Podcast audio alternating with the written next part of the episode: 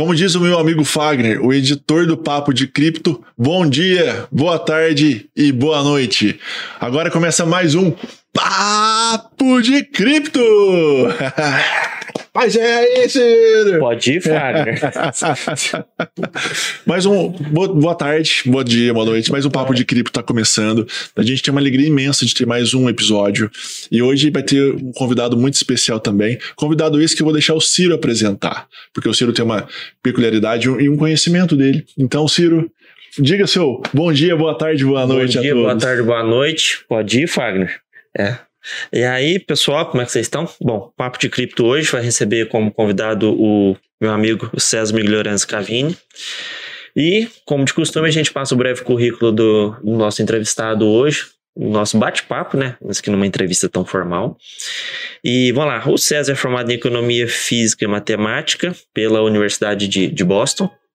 Ele é administrador da clínica Memorial, que trabalha com radioterapia. E quimioterapia também ou só rádio? Não, radioterapia, que é tratamento do câncer e diagnóstico também. Certo. E também faz é, engenheiro biomolecular pela Universidade de Boston, ainda de trabalhando de forma remota.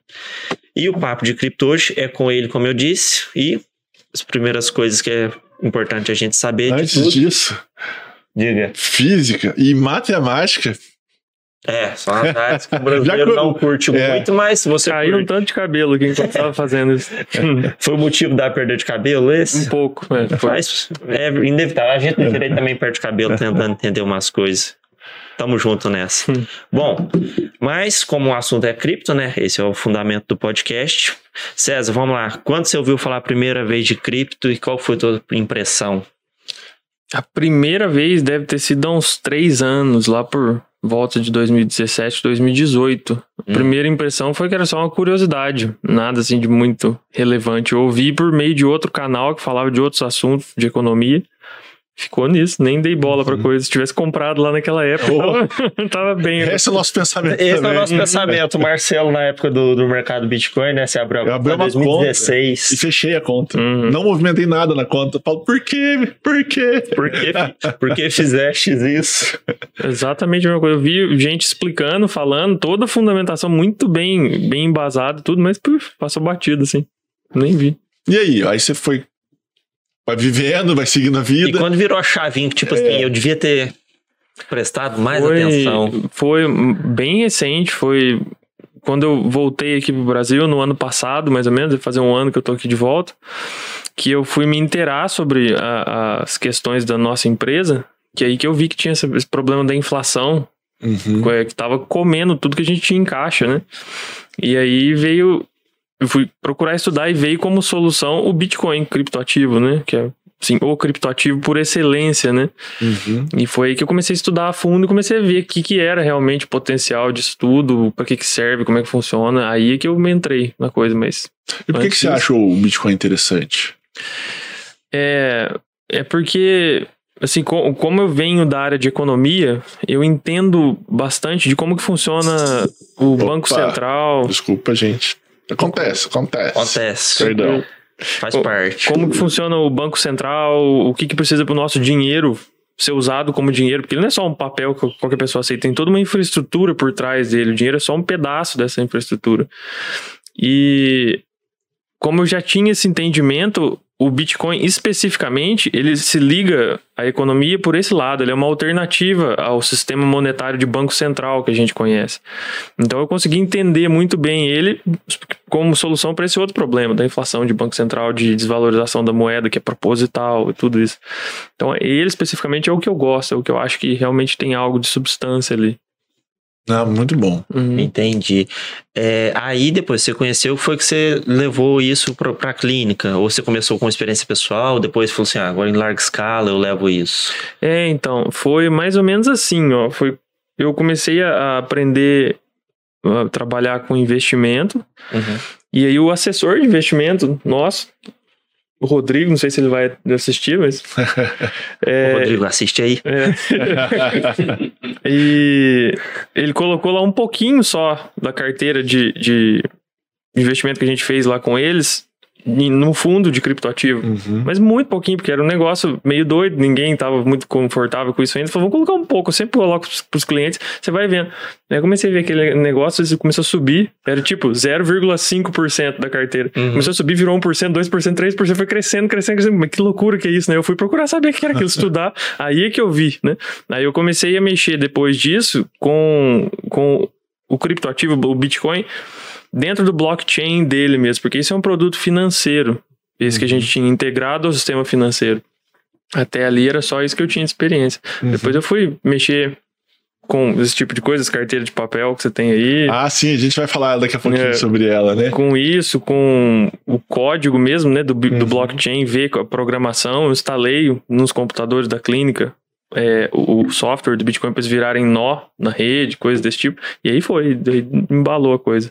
E como é que foi essa? Você foi e comprou numa corretora normal, não na XP, claro, mas uma corretora que vende bitcoins, é isso? Uhum, foi. Aí você comprou, gostou, falou, É. que parece um negócio interessante. É, teve a parte de compra, né? Só que para você poder mexer com quantidades maiores, com qualquer coisa, né? Praticamente, você tem que entender o que, que é a Sim, coisa realmente. Então começou como um experimentozinho, assim, meio que uma coisa de nerd. Você compra, transfere de uma carteira, manda para outro país, coisa assim, tu- tudo meio que instantâneo ali, né? É. Você não passa por governo, não passa por nada e funciona, mas depois, quando você vai estudar mais a fundo, que você vê o tamanho da coisa, né? O, a proposta da coisa toda, você vê no que, que ele está envolvido, o Bitcoin, gente que já está envolvido com isso também, gente de peso.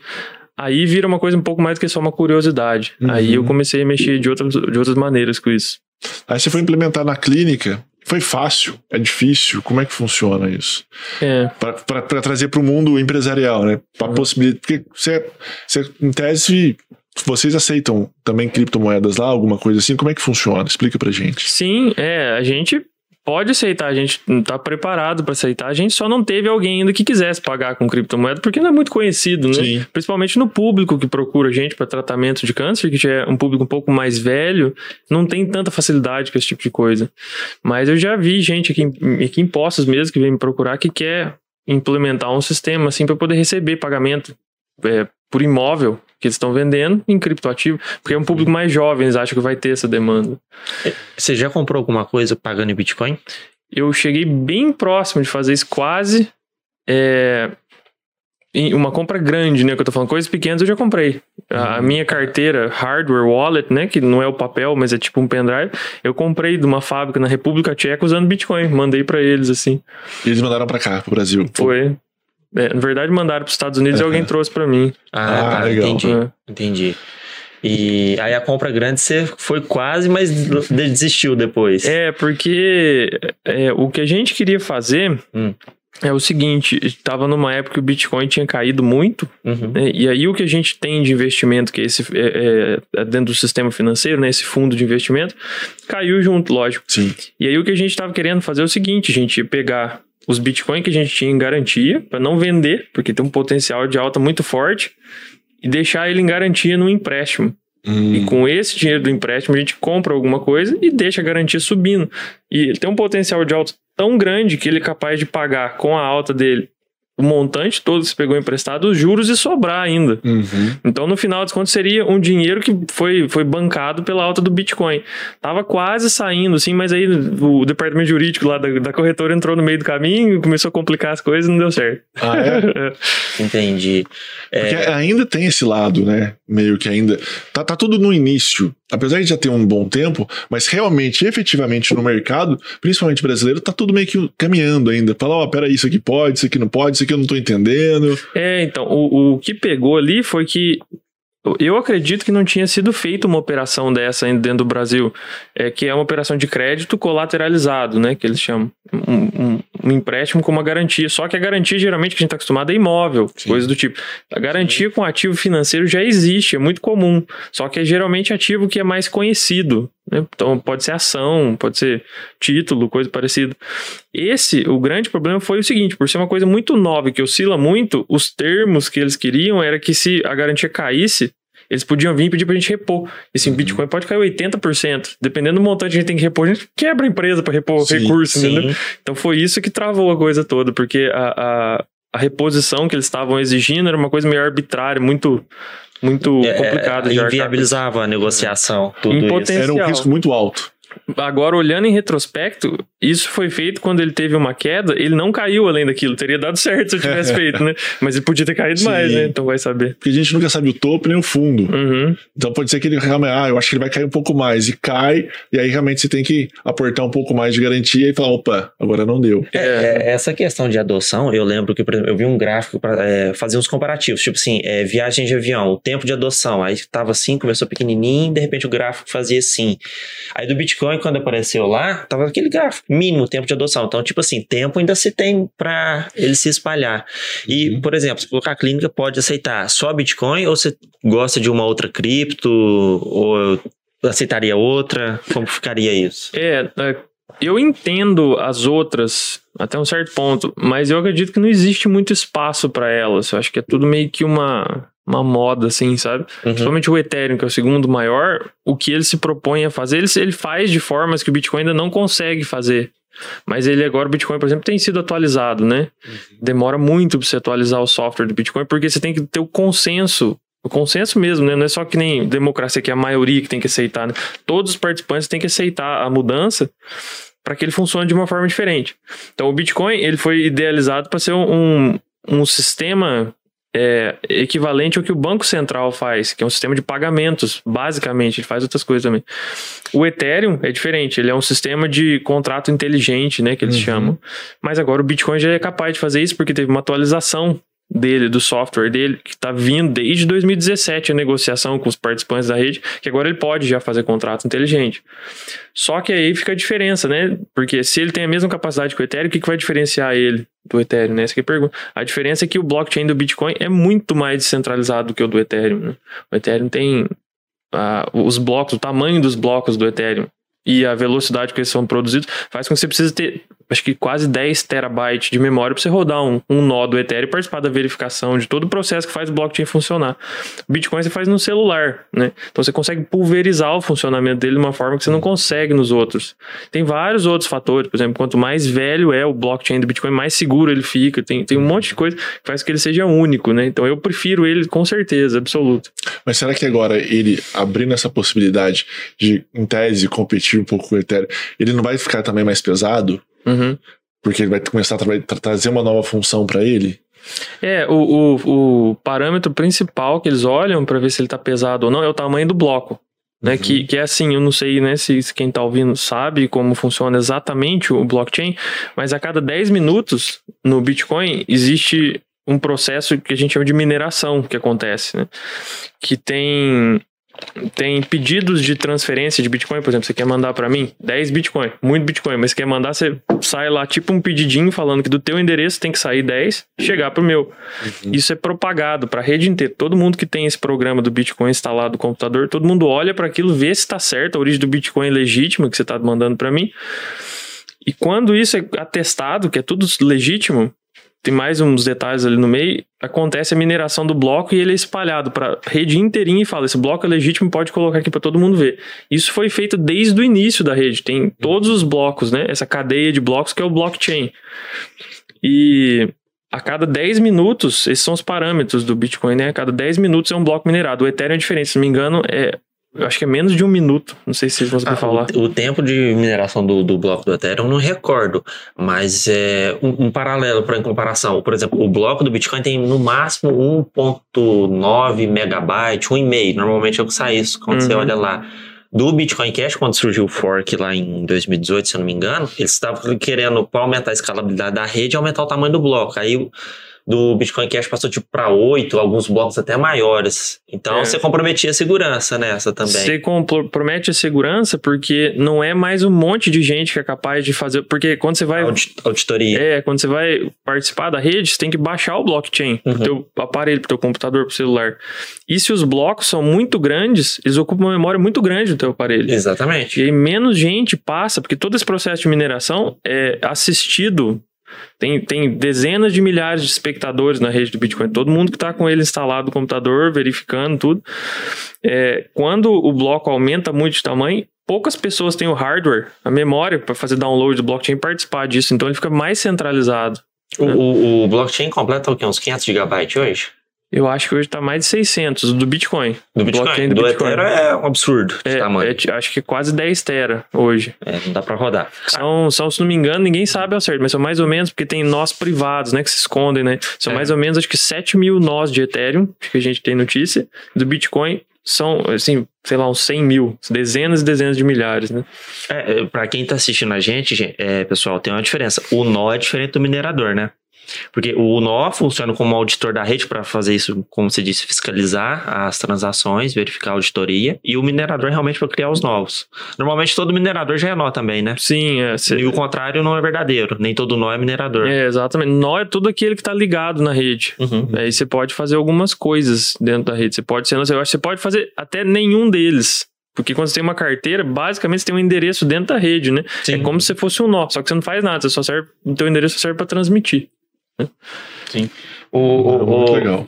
É, isso é verdade. É, é- não, é, é algo. Eu a fui, sacada fui do Satoshi procurar aqui foi agora, não achei boa. não. Depois a gente acha. O tempo de, de fechamento de um bloco no Ethereum. A sacada do Satoshi foi muito boa. E, por exemplo, o Bitcoin tá rodando desde 2009, né? A primeira transação. Desde 2009, com uma taxa de sucesso de transação de quase 100%, 99,7%. Se Ou você seja, pegar um falha. outro. É, não falha, Não né? falha. Se você pegar outro sistema de pagamento, que nem os do Banco Central, né? Que os bancos fazem isso. Quando você faz uma transação na Visa, Uhum. usando a maquininha do café, sei lá, o que acontece é que dentro da contabilidade da Visa, eles tiram um dinheiro do teu cartão e passa para a maquininha da pessoa. Sim. Só que ainda não chegou no banco mesmo, onde vocês têm dinheiro. A sensação acontecer? que chegou, né? A gente acha que sim, aparece na fatura e tudo mais já. Uhum. Só que os bancos só depois. eh, Tem, tem números que eles falam que até 180, 200 dias depois que os bancos vão compensar a transação na contabilidade deles. E depois, essa transação, até ali você ainda pode ligar lá na Visa e pedir para reverter a transação, né? Você faz o estorno, né? E depois disso, os bancos têm que ir lá no Banco Central, que o Banco Central tem essa função também, eles têm contas lá dentro do Banco Central, e é lá que a compensação final da transação acontece e aí não tem mais o que você fazer, ela foi liquidada. E isso demora muito tempo, são vários, vários dias. Nesse meio do caminho, se não me engano, o sistema financeiro americano, do Banco Central americano, tem uma taxa de sucesso de 70 e poucos por cento. Os pagamentos se perdem, o dinheiro some no meio do caminho, ninguém sabe o que acontece lá dentro, porque é tudo centralizado, né? Uhum. Sim. O não dá Bitcoin pra assiste qualquer um auditar. É, não é auditável. Praticamente inauditável. Porque dentro do banco você não pode bater na porta, ó, quero ver tua contabilidade. assim. É, quero ver se tá em dia. É, não, Não dá dá pra pra fazer. Do Bitcoin já tá pra É. fazer E isso. pra- No caso dos também não é tão simples, né? Oi? No banco também não é tão simples. Não foi feita uma É. coisa de forma para simplificar. Foi feita uma coisa para complicar o máximo possível Sim. qualquer visualização. E quando chega no Banco Central, é pior ainda. Porque é, é governo, né? Como é que você vai entrar lá no governo e pedir É. pra olhar tudo que tá acontecendo dentro do Banco Central? Não é nem tipo um, a prefeitura que tá aqui pertinho de todo mundo que quer fazer uma auditoria. coisa. É lá em Brasília ou Rio de Janeiro, tem sede do Banco Central. Você tem que dar um jeito de entrar lá, mexer na contabilidade do Banco Central. Isso não vai acontecer. Sim. Não, não vai. Até por, até por uma questão de segurança nacional, né? É, Eles vão falar, não, não pode mexer aqui, porque se mexer, você colapsa o nosso sistema. É, um monte de desculpa, né? Pra É. não deixar ninguém olhar o que tá acontecendo, né? Mas é, o ponto é que, que ele tava falando que ele tá rodando faz tempo, o blockchain. O que tem de sistema de pagamento comparável ao blockchain do Bitcoin tem essa taxa de sucesso de 70%. Tem uma Assim, diferença muito grande. é 20 e tantos pontos percentuais de ineficiência E se pensar, é muito dinheiro. É. Cada percentualzinho é muito dinheiro envolvido e que, que se perde nessa história. né? Uhum. E isso é um dos grandes argumentos do porquê que vai ter mais adoção do Bitcoin, porque é uma tecnologia que melhora algo que já existe há muito tempo na sociedade, que é meio de pagamento, de uma forma que nada conseguiu até hoje. né? Uhum. É, isso é verdade. Bom, é, recordando, o César até falou um negócio importante ali. É, tem aquele prazo da, da Visa enviar ao, ao, ban- ao Banco Central, ao banco, depois o Banco Central cai na sua conta. Nesse meio tempo tem como você fazer o store. No Bitcoin não tem o store, né? Mandou errado, infelizmente.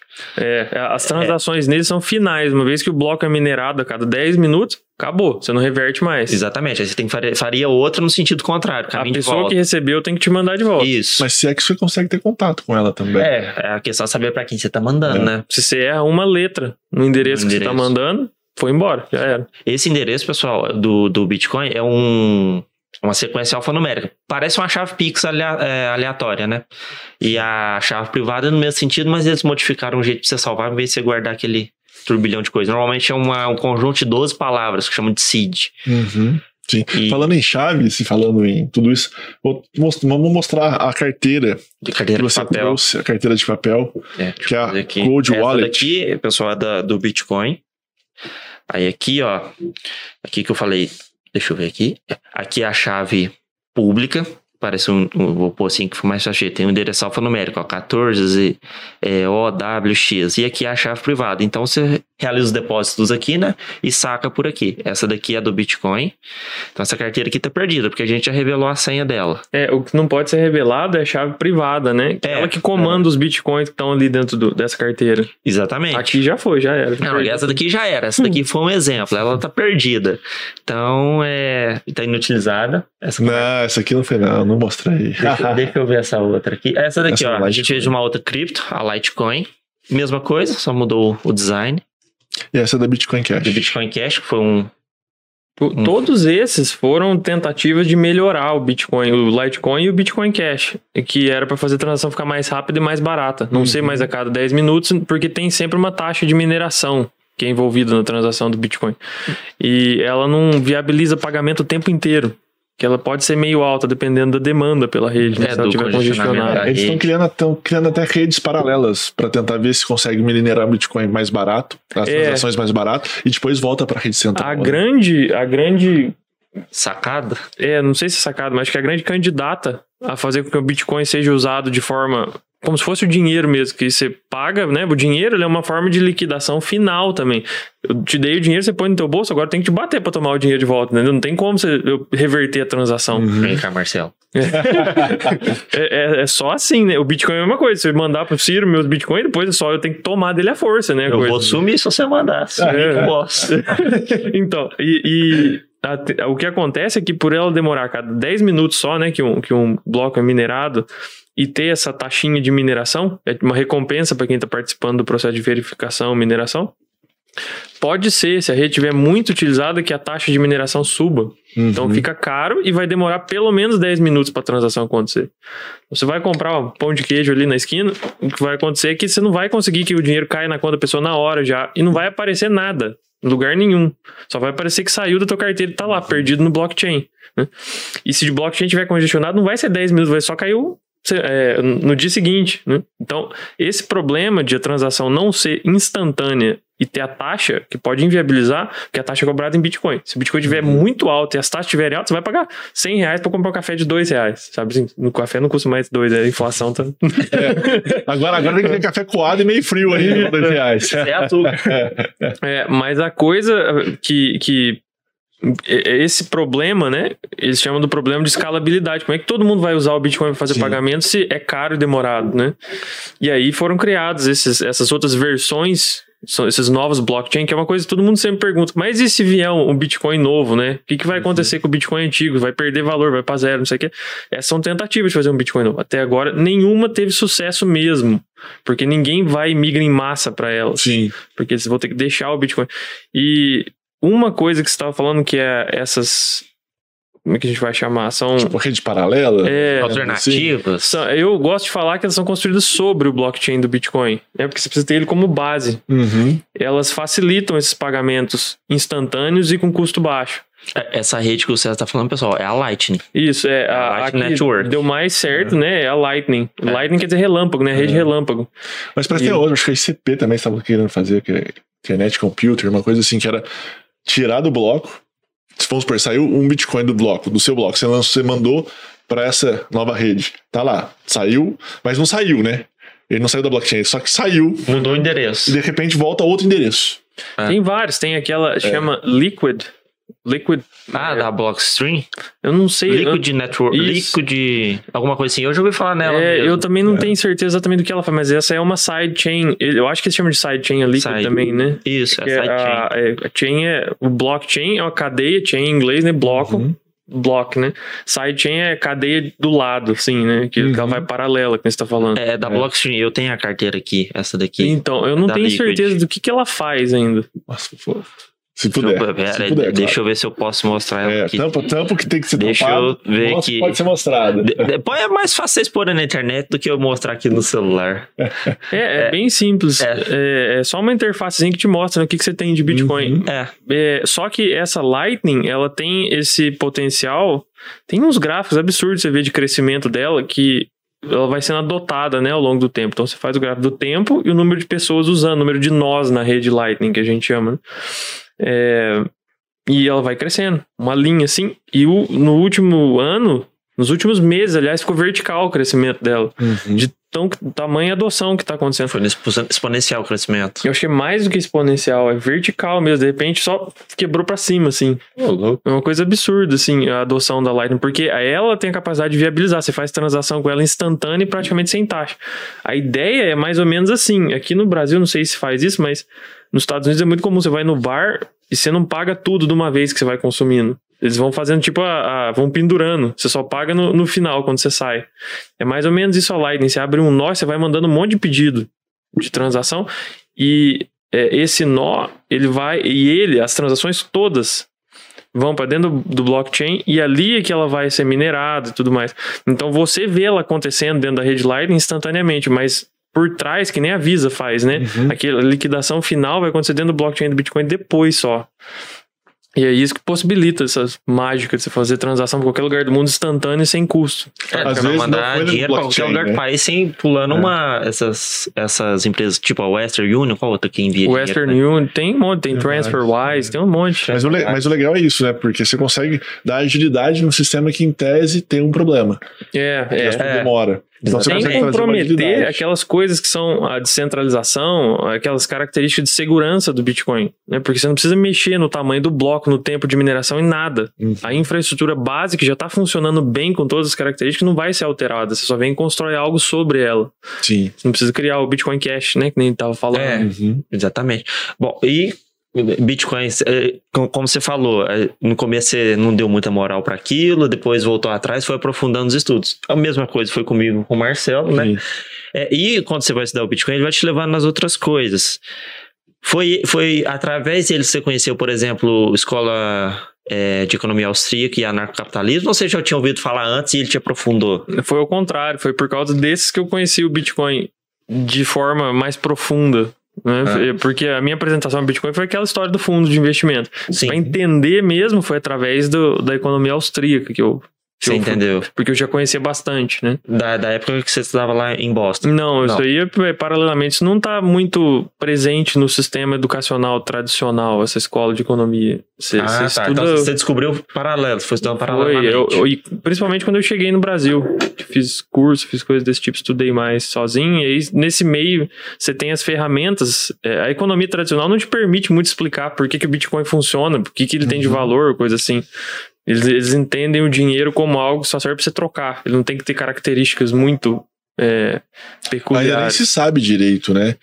O que um Bitcoin é para a economia tradicional. Você vê que tem economistas falando e fala, ó, pode ser uma reserva de valor, às vezes Exato. é um dinheiro, às vezes não é dinheiro. E muita gente fala que ele não tem valor. É. Não serve para nada, pura especulação bolha, né? Exatamente. né? É, então, é. na faculdade eu não aprendi nada que me permitisse entender mesmo o que, que é. É muito difícil na faculdade, inclusive, é, com o viés que ela tem tradicional, que é muito keynesiano, né? Você entender até o que é inflação. Eles não têm capacidade de explicar o que é inflação. Eles acham que é algo positivo. Né? Você, você deteriorar o poder de compra do dinheiro que está no teu bolso é algo positivo, né? Assim tem que ter inflação na economia até um certo ponto. É, é, é muito. É, seria aquelas metas de inflação do Banco Central. É, a meta, não, nem se eles dobrassem a meta, não ia dar certo agora. Mas não, não é adentrando demais ao tema, claro, só sou um leitor que gosta um pouco, mas realmente, para as escolas, elas buscam e fundam um pouco também, baseado no que o governo busca. Sim. Que ainda para o governo é uma coisa muito interessante. Exato. Né? Porque eu, fomenta, eu, eu o até... Estado é o fomentador de uma economia. Não. O Estado é que traz. Na visão keynesiana, é, é que assim, eu eles se retroalimentam, né? Sim. Os keynesianos legitimam a visão de que tem que ter um papel para o governo gastar, imprimir dinheiro, né? Então, quem se beneficia do poder governamental que vem disso, lógico, vai, vai se aliar com os keynesianos, Exato. né? Então fica essas coisas meio que simbiótica. Eu, eu não sei, uma opinião minha. Eu até concordo que talvez o pensamento do Keynes de começo deu certo para dar uma ajeitada nas coisas, mas acho que depois ficou defasado, já não explica mais muita coisa. Não sei se o que vocês pensam. É, é. Porque, por exemplo, não dá para ignorar a figura dele, ele teve um papel. Da mesma forma que não dá pra você ignorar a figura marxista, a figura do Mao Tse Tung, qualquer outra pessoa, não quer dizer sim. que estava certa, né? Sim, sim. É, é, essa é uma, é, uma, é uma discussão boa até. Sim. E o, no meu caso, foi através do Bitcoin que eu cheguei na escola austríaca, que depois foi anarcocapitalismo e tal e tudo. E não sei, é, parece que é a escola que vai ficar por um tempo. Não sei qual outra que pode vir a substituir. O que, que você acha disso? Então, o, a, a questão do tempo é que, assim, os raciocínios sobre os quais são construídas as, as conclusões do, da escola keynesiana, eles são falhos lá na base, né? E eles são falhos hoje, foram falhos quando foram concebidos. O que acontece é que teve essa coisa do da, da retroalimentação entre o keynesiano e o governo, que faz com que ela conseguisse ter força, né? Sim. Então ele foi implementado. Então é por isso que a gente vê ela acontecendo, né? Uhum. Já as, as da escola austríaca não tem um governo que vai vir querer implementar isso de livre espontâneo vontade, porque retira muito o poder dele, né? É, e a questão é o seguinte, a, a da escola austríaca ela é baseada no princípio de propriedade privada, liberdade individual, um monte de coisa. Esses são os axiomas dela, né? Ela sai dali, na verdade, que não são os axiomas do keynesianismo. Eles são diferentes. Já não tem dentro do keynesianismo essa visão de que as pessoas têm que ter o dinheiro delas e o governo não tem que controlar o tanto de dinheiro, quanto que ele vale e tudo mais. O governo não pode interferir. Essa visão é que, na minha opinião, está equivocada e sempre teve equivocada, né? Ela leva a esse estado de barbárie, que, por exemplo, a gente vê quando tem hiperinflação. Sim. Hiperinflação, isso levado ao extremo, só fica claro, escancarado que o governo está roubando o poder de compra do teu dinheiro. Da noite pro dia você não compra mais nada com o dinheiro É. que tá no teu bolso. né? Então, assim, isso é errado, né? Esse princípio é errado, na minha visão, naquela época e hoje também. E ele leva tudo que a gente viu de episódio de Argentina tá hiperinflação, né? Argentina, tá. A gente tem um monte de argumento de que hoje o Brasil, os Estados Unidos, vive num ambiente hiperinflacionário também, dependendo da métrica que você usa, né? Porque assim, a gente usa as métricas que são os índices de inflação, que é tipo, você pega, sei lá, 1994, o real foi lançado. Isso. Enche um carrinho de compra e vai ver quanto custou o carrinho de compra. Enche o carrinho de compra com a mesma quantidade de coisa hoje e vai ver quanto custou. Sim. Você calcula essa diferença de preço, vê quanto que aumentou em porcentagem, isso é um índice de inflação. É um número só que captura o aumento de preço. E se você pegar índices de inflação que a gente calcula, se você pegar preço de arroz, açúcar, café daquela época e hoje, você vê que teve um aumento de preços e tem coisa ali dentro. O ovo acho que aumentou 930 e tanto por cento o preço. Quer dizer, multiplicou por 10 o preço do ovo de lá pra cá. Não é que o preço do ovo subiu. É fácil você conseguir, não ficou mais escasso, não tem, o ovo não, agora é feito de ouro, não ficou mais caro. É só que o que a gente usa pra comprar ele perdeu o valor. Sim. E isso não aparece nos índices de inflação. Porque os índices de inflação, eles são é uma construção muito maluca. Eles têm uma característica que é assim: o IPCA, ou o equivalente dele lá nos Estados Unidos, mede o que é mais consumido pelas pessoas. Quando vem a inflação, dinheiro perde poder de compra, essas coisas que são mais consumidas não são mais tão populares. Ninguém consegue comprar isso. Deixa de ser o mais consumido e passa a entrar no índice outras coisas. Então, o que sobe de preço não cai no índice de inflação, ele vai para fora dele. Ele, ele é mudado, ele é ajustado.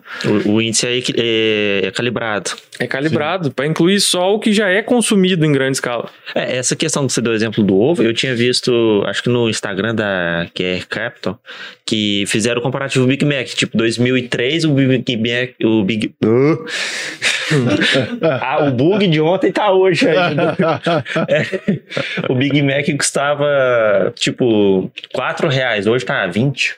Sim. É, uma- algo assim. E aí, é o que você falou, o poder de compra, você precisa de mais dinheiro para comprar a mesma coisa. Uhum. Mas o índice de inflação não captura isso. Sim, eu concordo plenamente. E, e então é, a questão fica como que você mede, né? Porque esse estudo é para desenvolver aquele argumento de que talvez o Brasil, os Estados Unidos, países que aparentemente não estão, na verdade estão sob hiperinflação. Uhum. Como que você mede essa alta de preço, então? Você tem que ir lá na origem do fenômeno inflacionário, que keynesiano não sabe disso, né? Eles não acreditam nisso. Se você pega o tanto de dinheiro que o Banco Central coloca em circulação e o tanto de dinheiro tem um outro mecanismo de expansão da quantidade de dinheiro que os próprios bancos podem fazer. É, eu recordo de, tipo assim, quando começou a crise do coronavírus, é, deu. O banco, o banco Central injetou liquidez de um trilhão. Sim. Então, tipo assim, teve um trilhão fora a questão do- dos auxílios. E aí tem auxílio federal, estadual e tem alguns auxílios municipais. Então a quantidade de dinheiro é absurda. Tem, dado tem isso, tem os auxílios, tem o Banco Central e tem outra coisa que existe, né? O sistema bancário ele funciona sob o regime de, de é, reserva fracionária, que chama. Que você põe teu dinheiro no banco 100 reais, o banco não tem que guardar os teus 100 reais. Fica lá na contabilidade dele que você tem 100 reais com ele. Ele pega e pode emprestar, se não me engano, dentro do Brasil, até 90 desses 100 reais. Uhum. Então alguém vai lá e pega o empréstimo, o teu dinheiro saiu para aquela pessoa. Então você tem na tua conta um dinheiro e aquela pessoa tem também. Sim. O que aconteceu efetivamente foi a criação de dinheiro. É. Parece que tem mais É um dinheiro. dinheiro fictício, né? É, é o dinheiro. Os 100 reais viraram 190. Ali 190 É, e, que, e que de repente os 90 pode virar mais um pouquinho também. Exato. E, E você também, você tem o teu lá na tua conta, né? Então fica isso e aquele resto vai sendo. É. Essa pessoa pega os 90, deposita no outro, vai fazendo isso. vai Esse é um multiplicar- 100 efeito que os keynesianos chamam de efeito multiplicador, que os bancos têm, né? Uhum. Ele não está criando dinheiro, mas tem um efeito de fazer com que como se tivesse mais dinheiro circulando. Isso é uma forma de aumentar a quantidade de dinheiro em circulação. Uhum. Eu, eu lembro, acho que no livro do Rothbard, que ele fala que o governo faz com o nosso dinheiro, foi quando ele. Eu não lembro a passagem certa e. Até, até conferir essa questão tudo, que falou assim, foi um- uma, para o dinheiro expandir, essa expansão monetária, que na época não era permitida, parece que os bancos pediram autorização ao governo, alguma coisa assim, e foi concedido, então tipo assim, foi onde quebrou o padrão ouro e que começou o dinheiro de papel, se você fosse liquidar no banco, tipo assim, o banco não tinha quantidade de ouro que o dinheiro circulava, Uhum. Eu não sei, eu não lembro exatamente o- Uhum. é, qual foi o, o percurso que ele fez. Mas você acha que tem alguma chance de é, voltar ao padrão ouro para dar um poder de compra maior para o dinheiro? Então, os bancos, o padrão ouro eu não sei, porque, porque o que acontece. Padrão Bitcoin? Então, o padrão ouro, a questão toda, dificilmente vai ter um padrão de novo. Eu não o sei. governo não vai querer normalmente falar, eu vou me limitar novamente. Exato. Hoje eu tô podendo gastar do jeito que eu quiser, da forma É. que eu quiser. Então, porque aí depende do governo, né? O É, padrão do ouro, governo. especificamente, acho que é muito difícil, porque é, o, o padrão ouro ele acabou numa situação que foi mais ou menos assim: todos os países tinham reserva de ouro. Lá na época das grandes guerras, eles precisavam gastar mais. Os governos, porque tem, tem uma outra, uma outra, um outro mecanismo no estudo, que é assim, o governo, ele tem duas formas de financiar. Ou ele aumenta imposto, que, por exemplo, se aumentar imposto hoje no Brasil, ninguém aguenta, todo mundo se Sim. rebela É. ou ele emite dívida. Que ele fala, vou pegar dinheiro emprestado. Vai no mercado financeiro, você pode comprar tesouro direto, essas coisas. Fala, ó, preciso, sei lá, 100 mil reais, alguma coisa assim. Emite lá um título de 100 mil reais, vamos supor que ele fez isso lá em 94. Né? Então, ele pega, emite um título de 100 mil reais, cata o dinheiro das pessoas por esse título, promete pagar juros e tudo mais. Só que ele vai falar assim, vou pagar só em 2021 essa dívida. Uhum. O que, que acontece até lá? Chegou em 2021, o Banco Central foi imprimindo dinheiro, até ali desvalorizando a moeda. Chegou em 2021, ele emite outro título de 100 mil reais. Cata 100 mil reais novo do mercado, paga o antigo e fica com essa nova dívida de 100 mil reais, só que é 100 mil reais denominado um dinheiro que foi desvalorizado. É 100 mil, 100 mil nominal, né? 100 Não mil 100 nominal. mil Sim. com poder de compra de 100 mil. É. E se você pegar, aí volta né, para aquela questão das medidas de inflação. Se você pegar as medidas de inflação que a gente tem, o IPCA desde 94 fala que acho que só sobrou 14% do poder de compra Sim. da moeda. Efetivamente, essa dívida de 100 mil reais que ele tinha tá valendo 14 mil em poder de compra, comparado com o que ele tinha. Então, é, esse mecanismo de financiamento do governo foi o que é, precipitou o, acaba, o acabamento, o, o término, o término do, do padrão ouro, né? Que foi lá os governos precisavam gastar mais com guerra. Acho que o governo inglês foi o primeiro a fazer isso, não tem, não tem certeza dessa informação. E ele aboliu o padrão ouro, foi lá na época do Churchill. E para justamente o padrão ouro americano foi depois, né? É, então, ele aboliu o padrão ouro lá dentro, né? Ah, tá. E, e depois para poder financiar gasto dele, para poder emitir dívida e imprimir, desvalorizar, continuar fazendo isso tudo. Eu acho que inclusive nessa época já tinha um monte de banco central que era ligado diretamente com o governo, que podia bancar o governo, né? Ah, imprimir. E o padrão ouro foi sendo modificado dali para frente de uma forma que eles convergiram depois das guerras num- numa ideia que era que ninguém mais ia precisar ter ouro. Uhum. Só os Estados Unidos ia ter ouro e o dólar ia ficar ancorado no ouro, todo mundo ia se ancorar no dólar. E de- A âncora da âncora é, seria. Exatamente. Só que quem, o único detentor de ouro que precisa tem a obrigação de ter ouro, que era os Estados Unidos, falou assim numa hora: Ah, quer saber? Eu vou mudar essa âncora aqui. Não vai mais ser tanta correspondência, vou, vou abaixar a correspondência. Menos ouro para tanto dólar, para poder imprimir. Sim. Que, que- quem que vai fazer alguma coisa contra os Estados Unidos? Ninguém, ninguém tem ouro. Os Estados Unidos controlam o preço do ouro no mundo inteiro. E é um padrão ouro meio que, ah, vamos fazer um acordo, mas se eu quiser descumprir o acordo. Exatamente, eu porque, descumpro. porque Você vai fazer o quê? centralizou. Mandar uma bomba aos É. Estados Unidos? Exato, porque Centralizou. O ouro ficou na mão dos Estados É. Unidos, principalmente.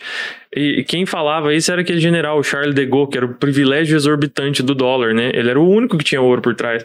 E essa é uma coisa que o Bitcoin resolve. Um problema. Ele é descentralizado. A regra do sistema monetário do Bitcoin não tem essa possibilidade. Porque você não consegue fazer isso. Todo mundo tem que aderir à regra nova. Não pode ser só agora um participante, né? Sim. E o que aconteceu no final dos contos foi que os Estados Unidos aboliu o padrão ouro. Quando ele falou que não ia mais ter essa, essa correspondência, se não me engano, acho que teve mais alguns episódios, mas acho que a França falou: a gente tá indo aí pegar o nosso ouro, que todo mundo tinha colocado lá, pode deixar que a gente vai pegar. Aí o Nixon, acho que foi bem depois, foi em rede nacional falou: acabou, não vai mais ter como ninguém pegar ouro aqui, acabou o padrão ouro. Ah, não Ah, deu- foi teve jeito- não teve jeito de fazer 73, liquidação. se não me engano. Uma coisa assim, ele realmente ó, Exato. agora, efetivamente, porque todo mundo fala que o término do padrão ouro foi 70, 73, uma coisa assim. 71, eu acho. É uma isso. coisa assim, É. mas na verdade foi muito antes. Só Ah, ali foi tá. só aquilo, ó, apaga a luz, sabe? O padrão Última americano, apaga a luz. 71. O inglês que nem se falou na época da É, na guerra. verdade, não, É, até o não se é americano tinha acabado antes. Ele só falou assim, agora, o que já tá, todo mundo já sabia, agora está explicado literalmente. É, ninguém pode nem vir querer sacar que a gente não vai dar ouro, É. mas sabe, acabou. Mas foi naquela hora que ele falou assim, ó, sabe quando a guerra já aconteceu? Caraca. Ele falou assim, ó, estamos em guerra? Não, a gente já tá em guerra há oito anos. Uhum. Né? Agora só estão declarado a guerra, mas já É, tava lá. oficializou. Exatamente. Entendi, Então, captei. Porque vai demorando até eles falar, ó, não posso também explicar ou tentar abolir rapidamente. Mas é sempre uma guerra, uma história por trás. Sim. E é. aí você deságua nisso, mas tem muito antes daquilo, né? E é, aí, né, só para amarrar um pouco mais a coisa, é que o ideal, o ideal mesmo para você medir a inflação não pode ser esses índices, né? Porque eles ficam atrelados a esse monte de coisa que a gente tava falando. Tem que ser o tanto de dinheiro que é, aumenta na economia por essas três vias, né? A expansão do crédito bancário, o que o Banco Central imprime e o que o governo faz aparecer também. Uhum. E quando você mede isso, tem várias medidas de acesso. O site do Banco Central Americano de St. Louis, ele tem 12 sedes, né? O Banco Central Americano de acesso, eles têm muito dado lá. Tem lá a expansão do, do suprimento de dinheiro dentro do Brasil, tem todos. Você vê que é sempre em crescimento. Né? Nunca, nunca cai. O Banco Central não tira dinheiro de circulação, porque ele tem esse arranjo com o governo. O governo depende dele desvalorizar o dinheiro, senão ele não consegue fazer mais nada, né? Trava o governo. Se, se o arranjo ca- cair, ca- trava o governo. É, porque o governo precisa de dívida para gastar. É, As pessoas não vão aceitar aumentar mais imposto. Tem. É, e a, a dívida americana, por exemplo, é 23 trilhões de dólares. É o PIB americano é quanto? Não sei. Não é isso, não. Não? Muito menos. Ah, é. tá. É. É, é que eles falam aquela comparação de é, é, porcentagem de endividamento do PIB. Acho que no Brasil é 80% do PIB. É. Então ainda tem uma margem ainda sobrando de dinheiro verdadeiro. É. Dinheiro verdadeiro. É, sim. É. É, Sim, esse- entre aspas, o É dinheiro. relacionado à dívida. Tem um né? É, fôlego, Dívida. né? Pra tentar Tem um pagar a fôlego. dívida. Isso, Produz exatamente. dinheiro, um pouquinho sobra ainda pra tentar pagar, né? Mas é que tá, o PIB é o que todo mundo produz na economia, não é o que o governo produz, e a dívida é do governo. É. É. Então, assim, não adianta muito. É, tem, tem, então, quando você mede por esses, por essas métricas, aquela questão do ovo lá, desde a criação do plano real, desde lá, se não me engano, a expansão da base monetária, porque é, a gente fala base monetária porque não é só o dinheiro de circulação, inclui também o depósito bancário, que é expandido daquela forma da reserva fracionária. Acho que foi aumentado em 500%.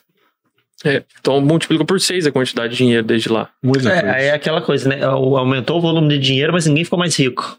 Exato, na verdade, é o É. contrário. Ou quando você fica É, rico, ou na verdade, quando perdeu o poder de rico, Tem né? como, tem um efeito muito É. conhecido na escola tri que chama o efeito Cantillon, que é como você faz para ganhar dinheiro com a impressora de dinheiro.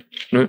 Ou você é dono dela, né? Que aí você sabe, porque assim, o dinheiro não vem de helicóptero, né? Que é Não, não dá em árvore, né? É, eles não, o Banco Central não sai jogando Sim. dinheiro pela janela, né?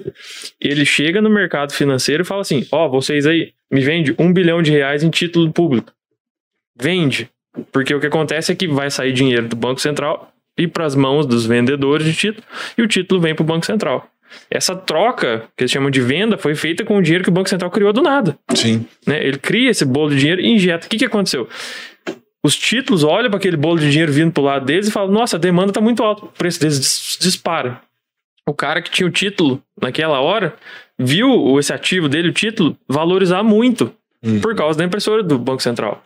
Então, se você sabe que o Banco Central vai injetar dinheiro, o que você tem que fazer é se preparar, se entupir de título, que você sabe que vai valorizar muito, que vai vir a impressora, com a demanda da impressora pelos seus títulos, né? Uhum. E aí esse dinheiro que veio para a mão de quem vendeu o título, por exemplo, vamos supor, pega alguma instituição financeira que fez isso, esse- essa instituição financeira não vai sentar em cima do dinheiro. Eles vão comprar outra coisa. Uhum. Agora vem esse bolo de dinheiro e vai para ação, por exemplo, para terra, para construir prédio, coisa assim, minério, alguma coisa, vai ter o mesmo efeito. Vai Mas, desovar esse Olha dinheiro. aquele bolo de dinheiro vindo pro lado dele e fala: "Nossa, a demanda tá alta, o preço sobe". Sim. A não ser que seja coisa que você consegue aumentar a produção também, que aí o preço não sobe, né? Aumenta a demanda, aumenta a produção, ele equilibra. Mas como isso não acontece, as coisas são escassas, os preços vão subindo na economia até chegar, por exemplo, numa troca dessas, que o fornecedor vai pagar o salário da pessoa que trabalha para ele. Que é o injusto, porque ele é o último da cadeia. Exato. Ele já sofreu toda a inflação até chegar o dinheiro nele. Isso, todos os preços começaram a subir, já se assentaram nos níveis mais altos e esse cara tá recebendo dinheiro agora. Então eles falam assim: a gente tem que injetar dinheiro na economia para ajudar as pessoas a consumirem mais. Não, quando chega na mão da pessoa que vai consumir, já aumentou todos os preços, consome menos, entendeu? Exato. Aí o cara de mil ele ganha 1.100, mas na verdade ele consome 900. Isso. Porque É. ele já perdeu. Isso É, eles chamam de efeito cantilon. Assim, você consegue ganhar dinheiro com ele. Só que você tem que meio que prever que tá vindo recessão, o Banco Central vai imprimir dinheiro, deixa eu comprar um monte de título aqui. É assim que você faz. Então, no caso, quem recebe primeiro tem o melhor efeito. Sempre bebe água limpa, porque, por exemplo, imagina que entrou 100 reais, tem 100 garrafinhas. Sim. Se eu sou o primeiro, eu já compro as garrafinhas. Aí, na hora que você vê que todo mundo tá comprando garrafinha, você aumenta o preço da garrafinha. Lógico. Aí o segundo a receber o dinheiro já paga mais caro na garrafinha. Sim, sim. Porque a garrafinha já teve um aumento. Então, mas de preço. essa questão do aumento de preço, ela acontece no decorrer do tempo. Por exemplo, Das é. etapas dessa injeção de dinheiro, que levam tempo. vamos supor, questão de alguns anos, tal e tudo. É, Não, a gente- não necessariamente. Isso que aconteceu na pandemia foi a maior injeção de dinheiro dentro do Brasil, dos Estados Unidos, da história. E as inflações estão batendo recorde por causa disso. É, do- dos Estados Unidos eu lembro, eles estão descabelando com inflação de 6%. Sim, aqui a gente tá né? com 10 Só que a aqui. inflação de 6% medida pelo índice, que é atualizado com coisa que quando sobe o preço sai do índice. Sim, sabe? Então, sim. assim, não é inflação real, né? Assim, inflação real, tanto que eles entucharam de Porque dinheiro. realmente, se eu começo a consumir ovo, o ovo aumenta demais e eu paro de consumir o ovo, ele sai da, da métrica. Isso, porque a métrica é só o que é mais consumido. E aí eu consumo. Não, por exemplo, ovo não, mas a carne. Eu A saio da carne carne é um e absurdo. entro no ovo. É, a carne- carne tá cara, mas ela não tá mais sendo medida. Sim, sim. Saudades uma E aí o que acontece? Aí tem. É, a coisa assim, é, é um buraco sem fundo, porque o que acontece? É, dentro dos Estados Unidos tem muito órgão de, de é, recomendação de dieta nutricional. E eles recomendam justamente os produtos que não são afetados pela inflação. Que são os produtos muito industrializados que você consegue aumentar a produção deles. Então, assim, a demanda aumenta, por exemplo, pela carne. É difícil de você produzir carne. Você precisa de mais terra. Sim. Você, precisa, não, você não aumenta a produção e o preço cai. É difícil. Mas produtos industrializados você produz em massa. Você aumenta a produção deles. E são exatamente esses que não sofrem com a inflação que os órgãos do governo americano recomendam, geralmente. Aquela pirâmide alimentar que está na base é tudo coisa que você consegue produzir em larguíssima escala. Uhum. Grão, farinha, coisa desse tipo, né? Que é que eles sempre comentam isso, né? Fala assim: ah, a gente às vezes vai seguir esses órgãos porque eles prisam, primam pela nossa vida. Às vezes não. Eles primam, mas de uma forma meio não tão clara. Uhum. Eu falo, ó, tem que primar, mas ao mesmo tempo eu tenho que ter comida suficiente para É. todo mundo. Então eu não posso colocar isso aqui. É um equilíbrio que é difícil escasso. atingir. Então eu coloco algo mais. Aí maleável, a pergunta, né? o que, que você faz para se livrar desse sistema todo, né? Não existe outro arranjo monetário, não existia até a criação do Bitcoin. Né, que ele te permite uma alternativa a isso tudo. Uma pergunta, por exemplo, das três características de moeda, meio de pagamento, é, unidade de de conta valor. e reserva de valor, reserva de valor o Bitcoin se provou. Você acha que as Mais ou outras. menos, né? Em que sentido você fala mais ou menos? Eu tenho a sensação de que sim, pelo ser fato dessa valorização que ele tem no longo No prazo. longo prazo. No curto prazo, você pode falar que ele não é reserva, porque ele despenca muito. Sim. né? Sim, perfeitamente. Que é o receio que a gente estava comentando, até de compra e venda com Bitcoin. Sim. Eu falo assim, ó, eu tô com medo, porque se eu, eu vou comprar um café agora, eu, eu vou receber por Bitcoin, e de repente o custo que eu tinha, de repente despencou o, o meu, o meu ganho. Uhum. Porque o Bitcoin caiu 30% no, no mês. Ou então você vai comprar o café, na hora que você entra no café, ele tá custando 0,001 Bitcoin. Na hora que você vai sair para pagar, ele já tá custando o mesmo valor em Bitcoin, só que o Bitcoin subiu demais, você vai pagar o dobro Exatamente. dinheiro é, físico. É, É, e quem recebe, às vezes, ó, peraí, eu tô recebendo um Satoshi, que equivale, por exemplo, a um real. Aí, de repente, despencou, ele recebe e fala, mas peraí, eu não, não consigo mais pagar o café. O É. custo da minha produção Isso. ficou caro. Não, sim, sim. Isso é porque tudo ainda existe a lei de curso forçado. Você é obrigado a cotar e comercializar e usar o real dentro do Brasil. Sim. A lei fala. Mas se você começar a cotar e comercializar tudo em Bitcoin, tudo denominado em Bitcoin. Vira, vira moeda normal. normal. Exato. É. É, vira uma nominal. Aí o efeito é. Aí a tendência aí, que aí, e o grande senão que eu acho ainda do Bitcoin, é que ninguém quer usá-lo, porque a gente vê um, um grande potencial de valorização. Sim. É, tá todo mundo rodando Então ele, você né? fala, é, você fala assim, eu vou, vou comprar meu café com Bitcoin? Não, porque amanhã, Bitcoin- amanhã eu compro uma casa com Bitcoin. Não, Mas eu isso- lembro de assistir um documentário, eu não- eu acho que era o, o Anthony Pompliano. Hum. que é entusiasta tal e tudo também. Ele, ele era americano, pessoal. É, ele, acho que no documentário que ele falou assim: ele foi- entrou numa cafeteria, na época o Bitcoin era 2012, ele pagou dois Bitcoins pelo café. Se você for Então. ver isso hoje, ele pagou 600 mil, quase. 600 mil reais numa xícara de café. Sim, ó, e as pizzas, né? É, as É. pizzas. É. A mais famosa, 10 mil Bitcoins. As Então. duas pizzas. Mas eu esqueci o que eu ia falar. Do, do não gastar o dinheiro. Do não ah, gastar. isso, é. é. é que assim, existe. é, tem um, um teórico da escola austríaca, que se não me engano é o. Eu não sei o nome, tem vários, mas eu acho que o que falou sobre isso é o Karl Menger. Que ele é o cara que estudou o comportamento de moeda. Ah, eu já ouvi falar. Eu não li a obra dele, não, mas já ouvi falar. Acho que é isso mesmo. É, e ele, ele fala que o ouro, por exemplo, foi uma commodity, uma mercadoria que passou por uma fase de hipermonetização que chama. Todo mundo passou a usar ele como moeda. Uhum. Que assim, o ouro não serve pra nada. Ele tem uso industrial, uso de, de joalheria, coisa do tipo, mas ele mesmo não serve pra nada e gasta muita energia pra você arrancar ele do chão. É é uma coisa assim, puro desperdício de energia. Que o Keynes falava isso, ele criticava o padrão ouro por causa disso. Como é que pode vocês querer todos os negócios, um negócio inútil que Uhum. gasta energia pra você arrancar? Mas toda forma de dinheiro tem que ser assim, porque se porque assim, as pessoas passam a ver que ele tem as propriedades de dinheiro. Ele não apodrece. Vai usar peixe como dinheiro, por exemplo? Trocar Sim. peixe comigo. No dia seguinte, teu dinheiro foi embora. Pô, apodreceu, não vale mais nada. Então ele não pode ser perecível, né? Ele tem que conservar o valor. O caso do Bitcoin é isso, né? Ele despenca em valor, mais ou menos isso, né? No Sim. curto prazo. Ele tem que ser divisível. Você consegue dividir ouro. Sal também era usado, você consegue dividir o sal. Tem uma outra lá que acho que é. Não lembro as três propriedades lá do dinheiro. Mas é, o ouro se encaixava nessas e ele tinha ainda essa de. Da Aquelas questão de, três que eu mencionei: É. reserva de valor, unidade de conta e meio de pagamento. Isso. É, Ah. a- é, o meio de pagamento, unidade de conta, é quando as pessoas todas passam a usar ele. Sim. Aí ele passa a ter essa característica. Mas o, o, o- tem uma outra característica que é justamente essa de não ser fácil de produzir. Ser algo Ser escasso, altamente né? Algo oneroso. produzir. Porque é o seguinte: quando todo mundo passa a ver que o ouro serve como meio de troca muito bem, todo mundo vai querer arrancar ouro do chão. Sim. Se for fácil, todo mundo arranca ouro do chão e inunda. A população inteira com ouro despenca o valor do que eles têm como dinheiro. E aí a gente vai entrar naquela outra métrica, então, do Bitcoin. Uhum. Que hoje o Bitcoin, aí depois a gente vai até entrar nesse outro, outra pegada, mas em tese o Bitcoin tá se tornando isso. Sim, Porque hoje não é fácil minerar Bitcoin. exato. É. Então, Além de ser limitado, ele é oneroso para as pessoas. Falar, ah, não, todo mundo vai minerar Bitcoin. É, o tempo Como de minerar fácil foi lá atrás, né? Uhum. Claro que tem, claro que é diferente do ouro, porque ele já tem uma limitação pré-estabelecida. Exato. O ouro, ele foi o que É. teve de mais escasso. Foi uma commodity, né? Só para terminar raciocínio, que- que entrou na fase de hipermonetização muito tempo atrás. Que era quando as pessoas estavam adotando ele como dinheiro. Uhum. Então a demanda estava aumentando e como era difícil de arrancar, o preço subia. Que é o que a gente tá vendo com o Bitcoin. Que é- é- esse é o argumento dessas pessoas que seguem o Karl Menger, né? Fala que o Bitcoin é uma commodity na fase de hipermonetização. Por isso que a gente vê o preço dele subindo dessa Uhum. forma. Só que é uma coisa que é hipermonetização no mundo inteiro.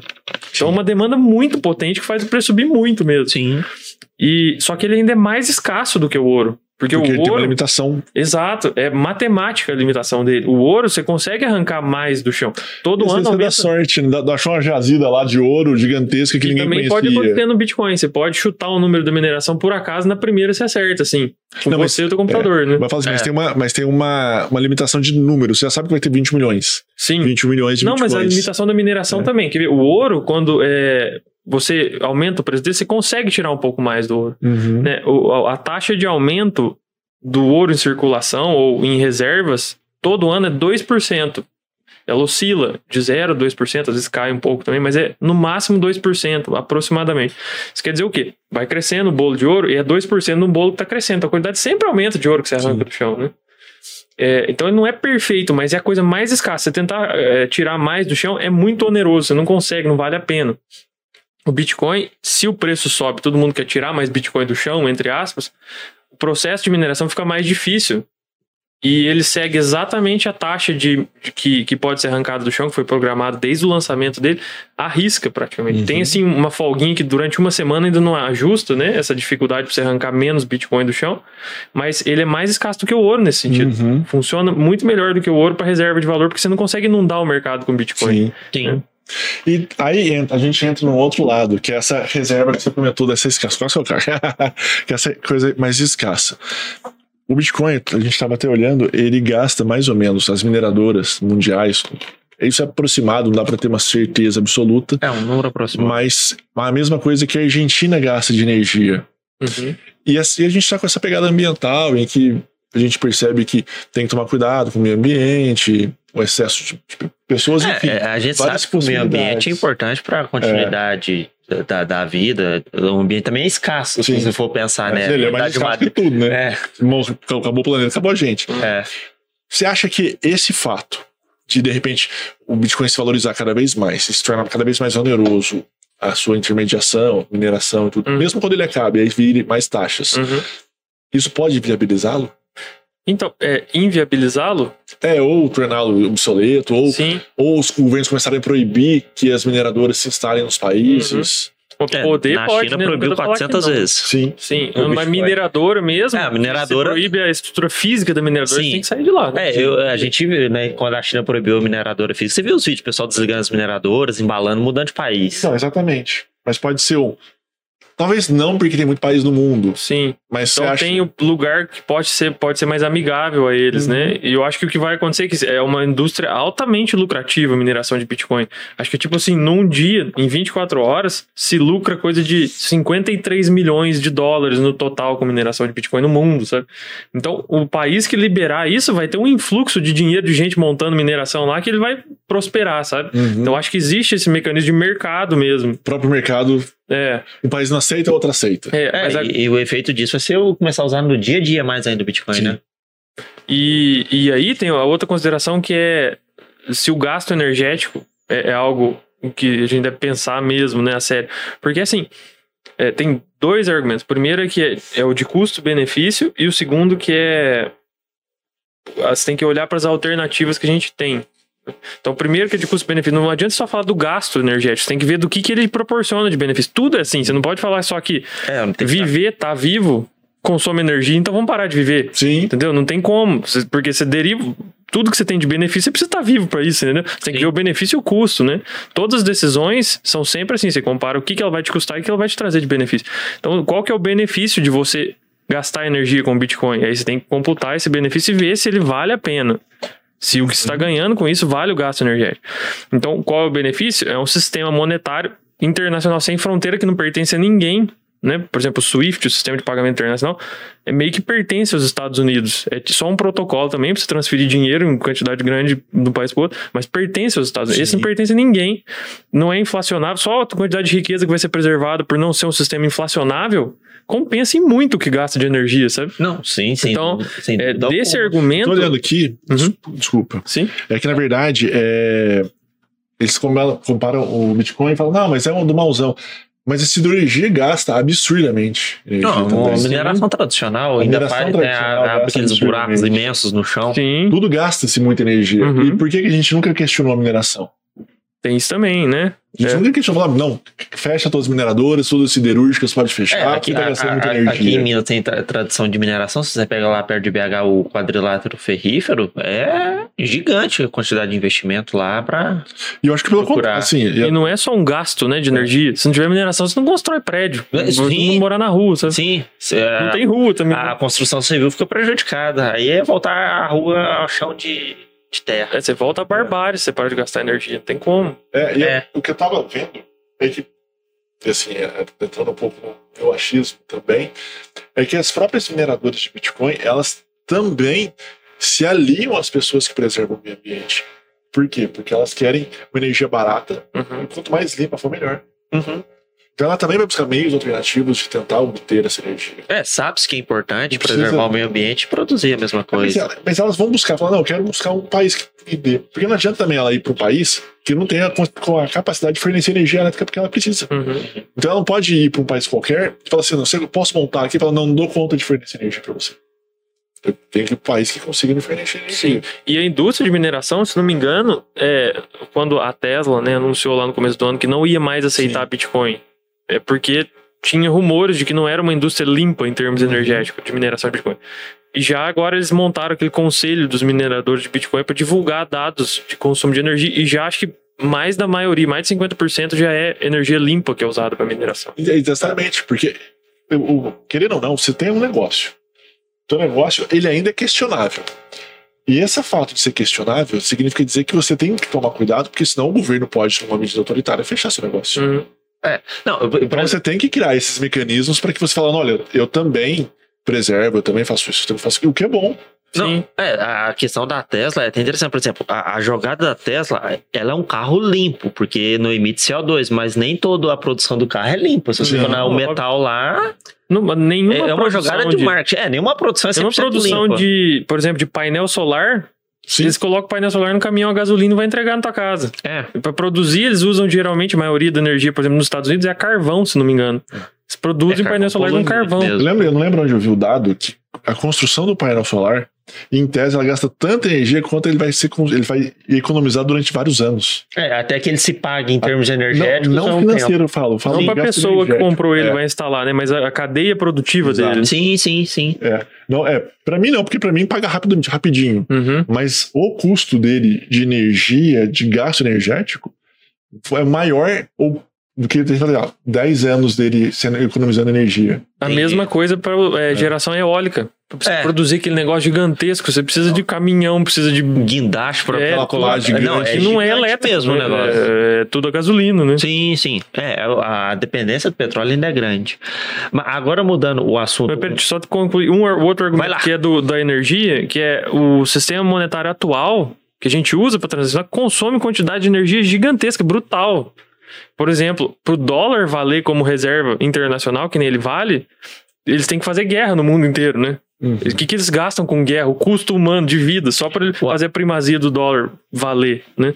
Então ninguém fala disso também, né? Sim. É, o Mas- gasto militar americano com guerra é gigante. É. E, e É isso um é, principalmente. quase. É, é uma coisa absurda, né? Eles têm o complexo militar industrial que eles chamam, né? É. E cresceu tanto que virou um apêndice do governo da indústria militar, né? Uhum. E o, isso tudo, é, eles chamam esse arranjo do petrodólar, que chama. Porque quando foi abolido o padrão ouro, o- os Estados Unidos meio que fez um arranjo de que é, ia ter demanda pelo dólar deles, para eles poderem imprimir mais, o governo se endividar e ter gente segurando o dólar, mas com os países da Arábia Saudita, de que eles iam comprar petróleo deles ia dar dólar para eles, eles iam ter que usar o dólar para negociar e tudo mais. Esse é o arranjo do petrodólar. Mas isso resulta num monte de intervenção militar, gasto energético, matar gente. E o É, custo desse sim. sistema monetário, né? A alternativa, então, que seria o Bitcoin, não chega nem perto desse custo. É, Então são esses dois argumentos, o custo-benefício e a alternativa.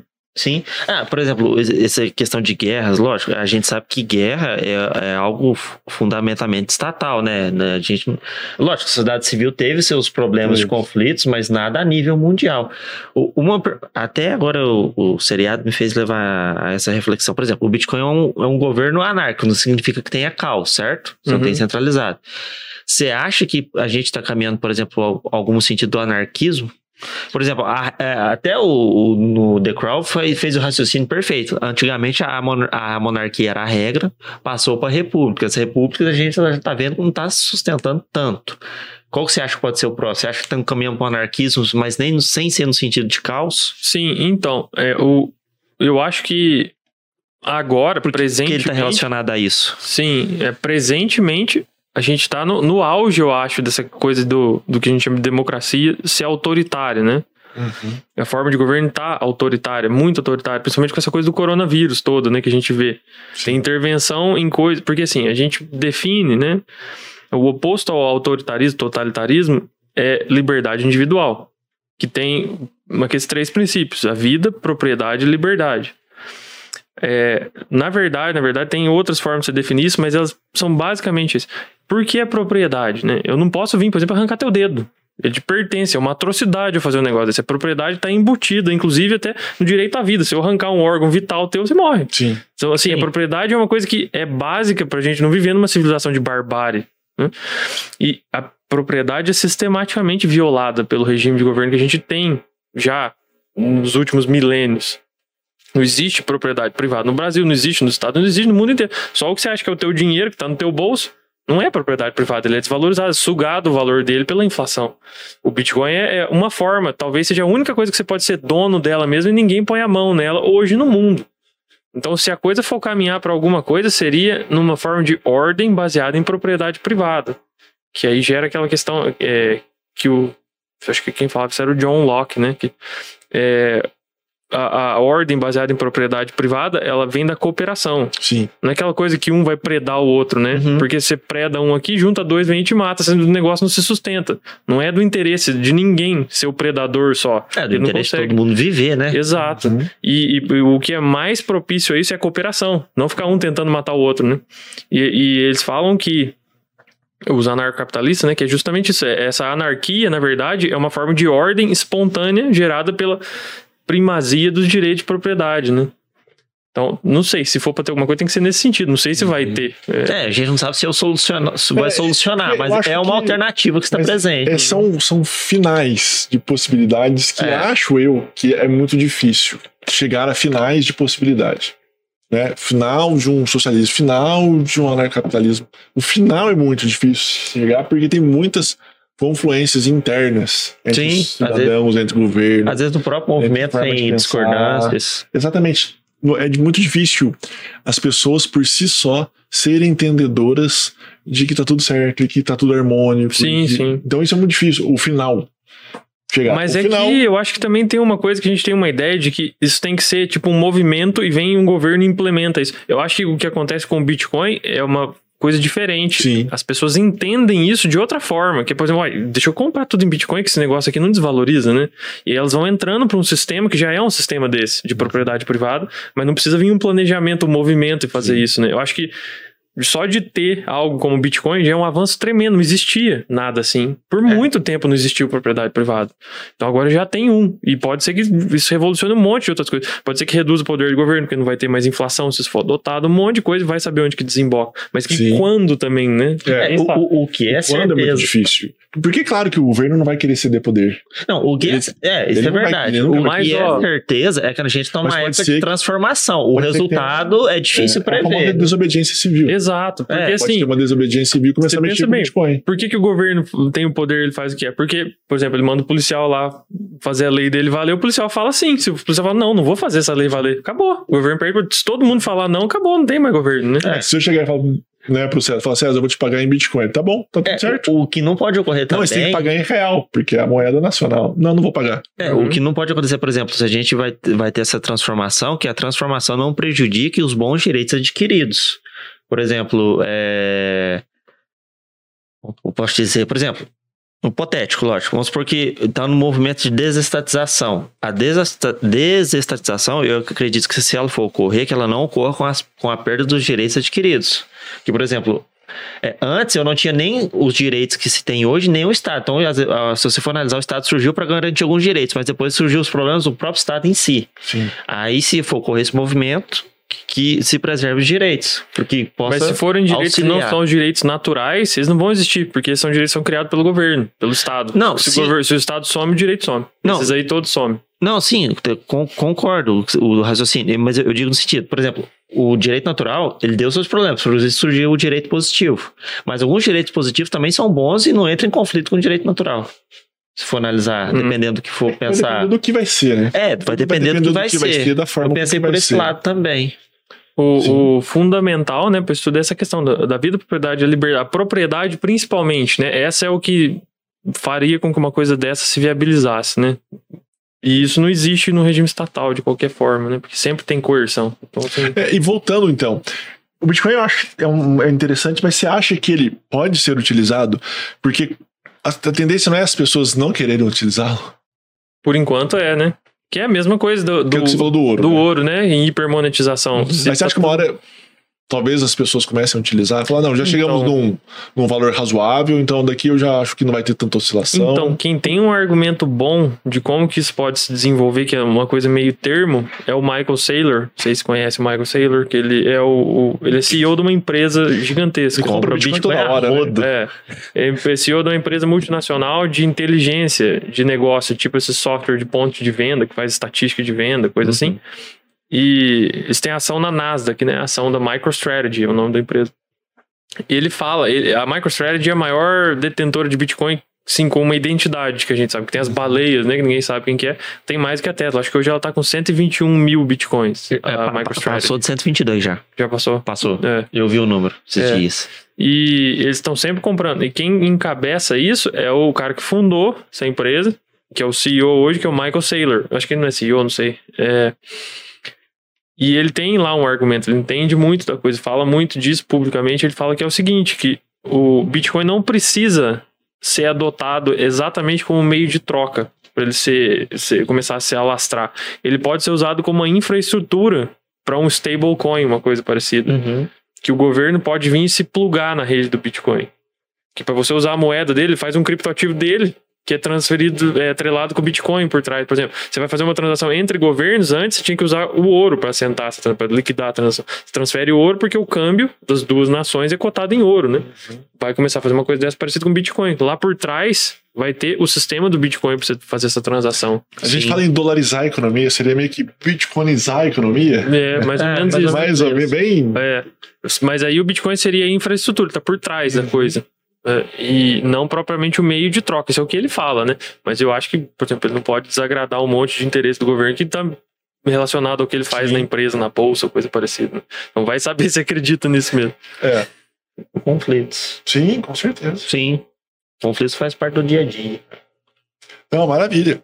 Ô César, é, a gente está caminhando para o encerramento né, do, do podcast. Foi muito legal. Acho que deu para a gente aprender muito. Deu para a gente entender muito. Muita coisa, muita novidade. Fagner, você quer perguntar alguma coisa? Manda ver. Manda ver. Não, é que é o seguinte, é que o, o Bitcoin, né, que vocês falaram, vai caminhar para o anarco sem o caos. Anarcocapitalismo. Anarco Pode ser. sem o caos. Pode ser É uma alternativa. vá para isso, né? E justamente por, pelo Bitcoin ele tirar, sair do, do poder do governo, né? Ser uma coisa descentralizada. É, teria um perigo ou uma possibilidade do, desse poder, na verdade, de que o governo tem ser transferido, na verdade, para a pessoa que detém a maior quantidade de Bitcoin? Que ele Aí, na verdade, não seria um- uma coisa assim que eu, o- não, não, não seria o governo que estaria no poder, mas também não seria o anarcocapitalismo, porque estaria uma pessoa ou um grupo de pessoas estaria deten seriam detentoras desse poder. Sim. É, isso é uma coisa muito parecida com um banco central. Porque, por exemplo, você pensa no governo, basicamente, basicamente, a gente fala né, que o governo é democrático, eleito e tudo mais, mas basicamente ele tem o monopólio da força física. É assim que ele faz o poder dele valer. Né? É, o que você está falando é mais ou menos uma coisa que ele tem um monopólio sim, da reserva de Bitcoin. Monopólio financeiro. É, Tipo, esse- tipo o Michael Saylor. Vamos supor que ele Exato. compra a maior quantidade. Mas isso acarretaria num poder que é parecido com o do Banco Central que a gente tem hoje. É uma coisa mais pro lado monetário do que físico coercitivo. Né? Você usa o dinheiro para coagir. Só que eu acredito que, é, como não tem essa ameaça física que ele pode oferecer, esse poder que ele tem é muito mais restrito. Mas pode vir a ter a física também, né? Ele Pode, Começa a né? pagar os mercenários Sim, da sim. vida, digamos assim. Mas pra- ele não consegue, por exemplo, inflacionar, imprimir mais Bitcoin Sim. e se bancar, entendeu? Uma hora os Bitcoins dele vão acabar. É, Vai ter é. que pagar, já era, né? e vai acabando com o estoque. É. Então, assim, tem mais limite. Pode até ser que aconteça uma coisa, mas eu acredito que ela se limite e com o tempo suma. Né? Que não é igual o dinheiro que imprime, que não tem fim. nunca. É. É que eu falasse, por exemplo, o, o Tesla lá. né? Não, o Elon Musk. o Uhum. Elon Musk, né? Que, que um dia fala uma coisa, sobe. Sim. Aí no outro dia fala outra coisa. Despenca. Despenca. E, e aí eu, eu penso se isso vai acabar sendo perigoso, porque se você tem, detém o, o poder de ter a maior quantidade de Bitcoin, e você usar isso como jogada até para você conseguir alavancar e comprar mais. Uhum. É, pode ser uma coisa que surge uma concentração de poder, mas eu acredito que vai ser um poder mais restrito. Ele é similar ao do Banco Central, mas vai ser muito mais restrito e não vai poder durar tanto. Vai ter que ser gasto, né? É, o Bitcoin é o limitador do próprio poder, no caso. Sim, é. É, é- é a dissociação do Estado e do dinheiro, né? O Bitcoin. É. Já teve da religião, do dinheiro, um monte de coisa, agora da, da religião do Estado, agora é dinheiro do Estado. Ele tira esse elemento coercitivo do dinheiro. Sim. É, mas existe já, existem as baleias que eles fazem isso, ninguém sabe quem que são. Eles, dizer, tem muito Bitcoin. Grande parte dessa oscilação do mercado que a gente vê é, tem as notícias, até o mercado tradicional tem as notícias, mas não é elas que causam. É tipo assim, ela é uma cortina de fumaça, eles estão manipulando por trás do mercado. Isso já acontece no mercado tradicional e acontece com os Bitcoin também, com os caras que tem muito mais Bitcoin, que são as baleias, né? É. Eles fazem o negócio subir e descer assim, do jeito que eles querem. Sim. É, Esses- todas essas fortuna quedas- na taxinha. Uhum, é, então, essa, todas essas Mas vale a quedas, pena pra eles. essas É. grandes quedas que a gente vê, você vê os grandes endereços de Bitcoin, todos eles compram exatamente no fundo, assim, sabe? Então, assim, meio que como? Você tem que saber o que vai acontecer, né? Não tem como. É, assim, ó, eu, como ele sabe que manipula o mercado, então ele fala, agora eu vou comprar. Pronto, subi. Isso, então, assim, meio que ah, o movimento pra gente parece que tem notícia, parece que tem é só o movimento de mercado, mas não tem já a manipulação, né? Isso acontece. É que é igual você pega, tipo, Warren Buffett lá, que quer investir numa ação menorzinha Uhum. ou razoável. Ele, pum, o que ele colocar de dinheiro lá, só Sim. sobe. E outra, é, ele oscila, essa manipulação toda, ela oscila em termos de dinheiro do governo. Uhum. Mas em termos de Bitcoin, um Bitcoin é igual a um Bitcoin. Ele não Sim. oscila, né? Aí vai ser só um sistema de ter que gastar os Bitcoin até acabar com os Bitcoin do cara que tá dominando tudo. Né? É, o que oscila A lá não ser que ele venda cotação, e né? depois compre, né? Uhum. Ele deixa, vamos supor, chegou a 300 mil, vamos colocar em 300 mil reais, que é o pagamento. Chegou em 300 mil reais, ele vende para 160. Uhum. Aí ele vai vendendo, vai vendendo, vai vendendo, chegou em 160, Uhum. aí ele recompra e ali tem um lucro nessa história. Mas 160 em dinheiro, Em dinheiro. né? Mas se aí todo mundo passar a usar o Bitcoin como dinheiro, Ah, não, é quando virar, é quando virar e Sim. muda. Mas hoje ele conseguiria aumentar a concentração de Bitcoin uhum. fazendo essa sim, jogada. Sim, é. Ele vende e recompra. E na verdade, na Binance, né? Só, acho que na Binance você pode até alavancar. Pode, até acho que 120 vezes. 120 vezes? Você compra, sei lá, mil reais, você consegue como se estivesse investindo 120 mil reais. Uma coisa Tudo bem que se você quebra, teve gente que se mata. Teve um cara que se matou, acho que no Maceió, sei lá, o cara fez uma operação errada, tinha que tava devendo milhões, ele é sobrinho do desembargador de lá, sei lá. Aí o cara pirou, porque tava devendo milhões, aí ele se matou. Uhum. Porque o cara operou, o cara tinha mil reais, colocou 120 mil, perdeu, pô, É. ferrou. É porque você adquire uma dívida, né? É. E geralmente o que, o que pega muito assim são quando. Porque tem como você ganhar dinheiro com a queda também. Uhum. Não é só com a alta, né? Você pode. é, você opera vendido no mercado financeiro que eles chamam. É, é tudo mais ou menos com opção de compra e venda. Uhum. Você compra uma opção que te permite, na hora que o preço é, cai. Lá, o mercado lá embaixo, você vender ele mais alto. Você vem, entra comprando e vende. Só que você tem essa obrigação de vender. É. Se o preço não cai, ele sobe, você continua com a obrigação de vender. Você vai ter que comprar, você vai ter que se endividar até as calças, né? Sim. Aí isso isso acontece no mercado financeiro tradicional também. Só É. que não é uma alavancagem tão potente, de 120 vezes, né? Sim. Que aí você pega essa dívida, essa obrigação, e você magnifica ela de uma forma O estrondosa. mercado tradicional pode, mas é menos. É. Não sei É. quanto que é menos, talvez duas, três, sei lá. É, guardado suas proporções de cada um. Mas é, e, aí você gera esse potencial, né? Mas isso- uma baleia, Uhum. Pum. Tem, É, sei lá, 10 bitcoins. Não, sei não. Não, 10 vale- bitcoins. Baleia, mais 200 mil, mil, 200 mil bitcoins. Um milhão de bitcoins. atrás. Um milhão, sei lá se é muito, sei lá. Mas não duvido 11 que alguém bilhões. Aham. tenha. Né? Mas vamos supor, tem 500 mil bitcoins. Ela, Uhum. pum.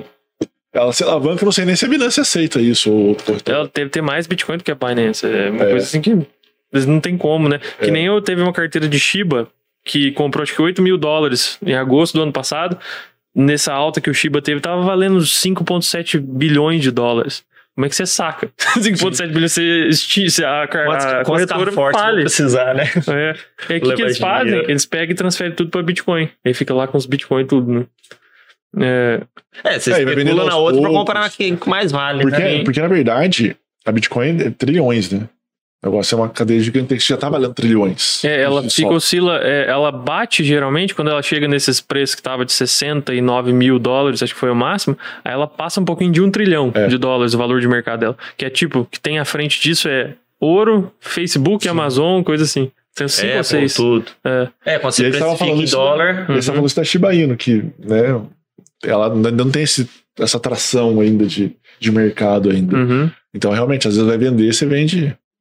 E outra, você pode alavancar, você pode comprar um real em Bitcoin fácil com o aplicativo hoje, né? Uhum. É. Você pode alavancar, qualquer pessoa consegue alavancar em certas quantidades. No mercado financeiro tem mais restrição, É. né? Mas já foi. E isso gera muito da volatilidade, da oscilação. Mas isso quem também te alavanca é uma corretora, é um Sim. intermediário. né? Uhum. Se você comprar peer-to-peer, não tem intermediário, não tem alavancagem. Não, exato. É um meio que um que artefato dessa característica do sistema financeiro É. dele, né? Mas é, isso gera muito da volatilidade. Uhum. Porque começa a ter essas alavancagens, o prazo de expirar, essas opções de compra e venda, isso aqui, vai ter que ter venda de Bitcoin ou compra de Uhum. Bitcoin nesses volumes gigantescos. O negócio vem e despenca de uma vez, né? Você consegue monitorar quantos que tem de gente alavancada vendido, comprado tudo mais. E aí esses povos, essas baleias, mas eles falam que eles conseguem ver tudo. Quando tá chegando perto da, da expiração, por exemplo, que todo mundo tem que comprar o Bitcoin, eles jogam o preço lá em cima, para não dar certo, eles perdem dinheiro, eles compram tudo mais barato depois, sabe? Uhum. Então tem muito disso. É, e às vezes os caras quebram o outro nisso. Uhum. Quebra. Né? Sim. Porque se ela alavancou, aí você vai ter que comprar por um real, de repente ficou 10 reais, você tem que pagar 10 reais do mesmo jeito. A solução para isso é você ir comprando aos pouquinhos, né? Que eles chamam de preço médio. Você vai Uhum. comprando, por exemplo, sei lá, você guarda 10 reais por mês. Todo Sim. mês você compra. Então, todo semana, todo dia, tem aplicativo É. que você consegue comprar todo dia, né? Você programa. É. E aí você nunca pega um preço muito alto, preço muito baixo, e você não tem obrigação de vender ou comprar. Você só compra e guarda, né? É, você vai, Exato. você vai proteger o patrimônio dessa forma. É, sim. Que é o que todo mundo fala com compra de ação, de Isso. ouro, de dólar. Compra, vai comprando. É uma estratégia de investimento tradicional, mas é talvez a que dê mais certo nesse ambiente de Bitcoin. né? E Principalmente para quem não é um expert ou não trabalha demais é, quem com não tem isso. conhecimento, a saída de comprar a preço médio é uma saída. É, o Michael Saylor compra preço médio. Ele vai comprando. É. É verdade. Você vê lá um anúncio com milhões em Bitcoin. De repente, Sim. 10 mil Bitcoins, alguma coisa assim. Vai de Uhum. uma vez. Não, show. Ô César, fala pra gente algum endereço para pessoas, para as pessoas que se quiserem entrar em contato contigo. Não sei se está à disposição para bater o papo, mas umas mídias o sociais para que vocês possam te seguir ou seguir a clínica também. Certo. É, o meu, eu uso mais Instagram. O Uhum. meu Instagram pessoal é César M. Cavini. Ou se procurar o nome César Melhoranzi Cavini. E a clínica, aí a clínica é outra história, né? A gente Uhum. trata câncer, a gente tem um monte de tecnologia, a gente trata câncer com acelerador de partícula, um monte de coisa muito interessante, mas tem nada a ver com Bitcoin Sim. ainda. É, é Clínica Memorial PC de Poços de Caldas no Instagram também, que é o Uhum. Não, show. veículo principal. Tem Facebook, tem site, tem tudo, mas lá acha muito mais coisa. A clínica funciona desde quando? Desde 2000, o ano 2000. Desde os anos 2000, então 21 anos. Isso. E agora aceitando Bitcoin como pagamento. Isso, é, tá sempre na vanguarda. né? É, vanguarda. tá valendo. Não, maravilha. Pessoal, espero que tenham gostado. Aqui se encerra mais um Papo de Cripto. Não- Não esqueçam de curtir, compartilhar, comentar Sim. e também cogitem na possibilidade de, de seguir o canal. Beleza? Fiquem com Deus, um grande abraço. Peça aí, Ciro. Falou. Isso é tudo, pessoal. E o That's All Fox? Ah, ah, é verdade. That's all, folks.